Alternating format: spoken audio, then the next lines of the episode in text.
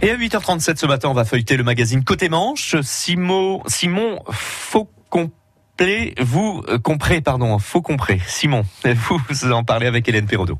Hélène Perraudot, bonjour. Bonjour. Alors on va commencer avec un, un salon de tatouage un peu particulier à Tessy-Bocage, hein, c'est ça? Oui, c'est un salon de tatouage qui vient d'ouvrir ses portes, mais dans un centre d'art contemporain.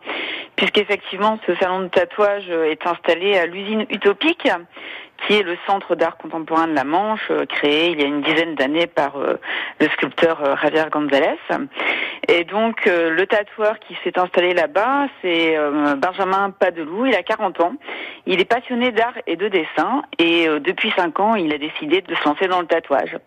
Donc c'est intéressant, il propose aux visiteurs de, de venir le rencontrer, de prendre rendez-vous bien sûr avant et il leur proposera une quarantaine de tatouages avec des motifs différents qu'il pourra donc euh, réaliser euh, avec euh, c'est aussi une de ses particularités des produits bio et de l'encre végane.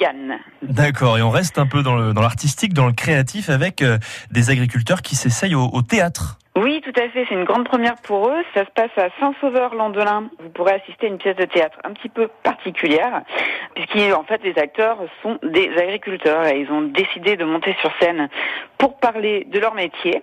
Pour eux, c'est une expérience euh, très intéressante. Ils avaient envie vraiment de pouvoir expliquer leur quotidien, mais de façon euh, différente, artistique. Et ils voulaient aussi montrer que leur métier euh, a évolué.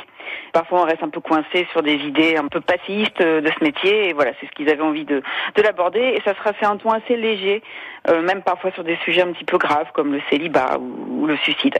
Voilà, et c'est à voir euh, donc samedi 13 et dimanche 14 avril. Ça devrait être un, une soirée euh, vraiment intéressante. Eh ben, merci Hélène Perraudot. Merci. Bonne journée.